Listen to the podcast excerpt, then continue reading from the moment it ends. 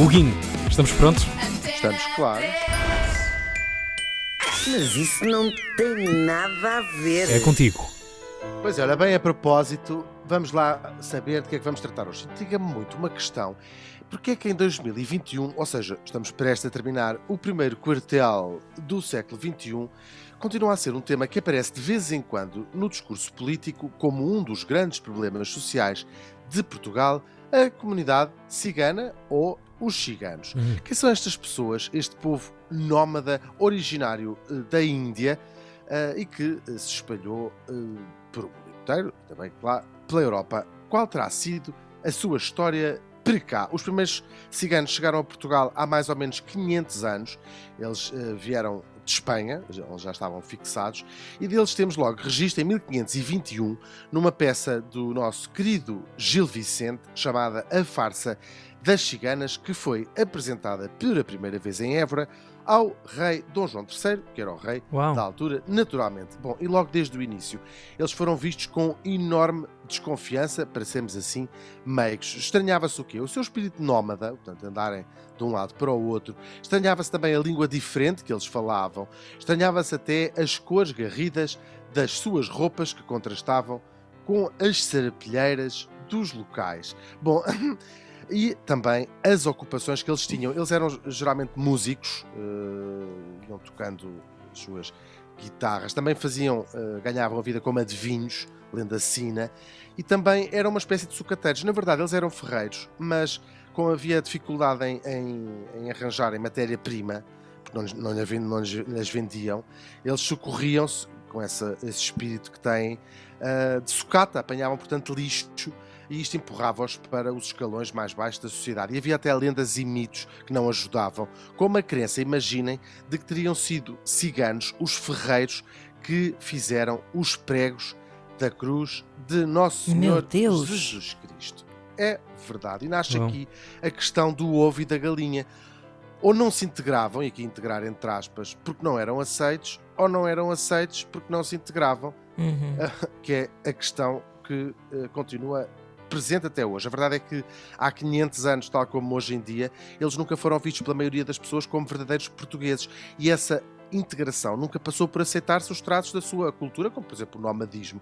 A perseguição começa logo à sua chegada. Cinco anos depois da estreia da tal peça do Gil Vicente, os ciganos foram proibidos de entrar em Portugal e foram expulsos os que cá estivessem. Estas medidas nunca foram resultando e ao longo das décadas, mais ou menos de 5 em 5 anos, iam saindo outras ordens régias de expulsão. Entretanto, completamente ostracizados, muitos deles são obrigados a recorrer aos pequenos crimes e começa assim um ciclo vicioso. Eles foram também proibidos de falar a sua língua e começam depois as deportações para as colónias em África e também no Brasil e iam mandados nas galés dos navios. Por cá, os que ficavam iam sendo ordenados a fixarem-se, a largar as suas tradições, até os seus trajes coloridos e chegam obrigados, já no século XIX, a ter passaporte.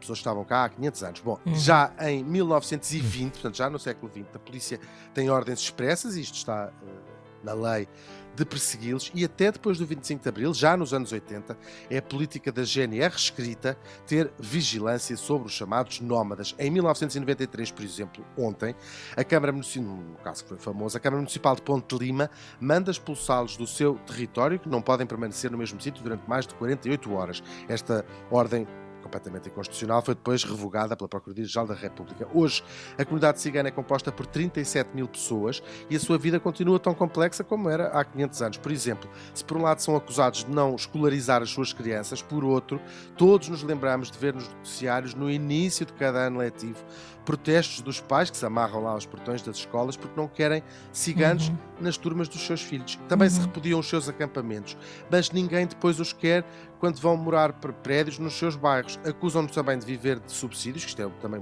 um mito urbano na sua eh, maioria, mas depois a baixa escolaridade e a discriminação fecham-lhes a porta à maior parte do mercado de trabalho, tendo de vender de facto os tais Chanel com X e os ténis ardidas. Os ciganos continuam a não ser vistos como portugueses de pleno direito 500 anos depois. As coisas vão mudando, é verdade. Há umas organizações, há umas associações e começam já alguns ciganos a ter alguma visibilidade, mas de vez em quando lá são outra vez usados para propósitos populistas, aparentemente com grande acolhimento popular. Talvez a solução passe pela aceitação da diversidade tanto se apregoa em Portugal, que de facto há um grupo de pessoas portuguesas há cinco séculos que têm uns costumes diferentes.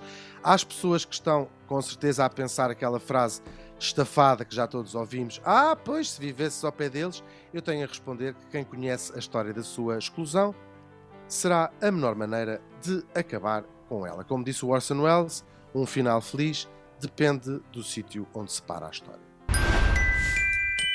Mas isso não tem nada Boa a frase. ver. Grande frase.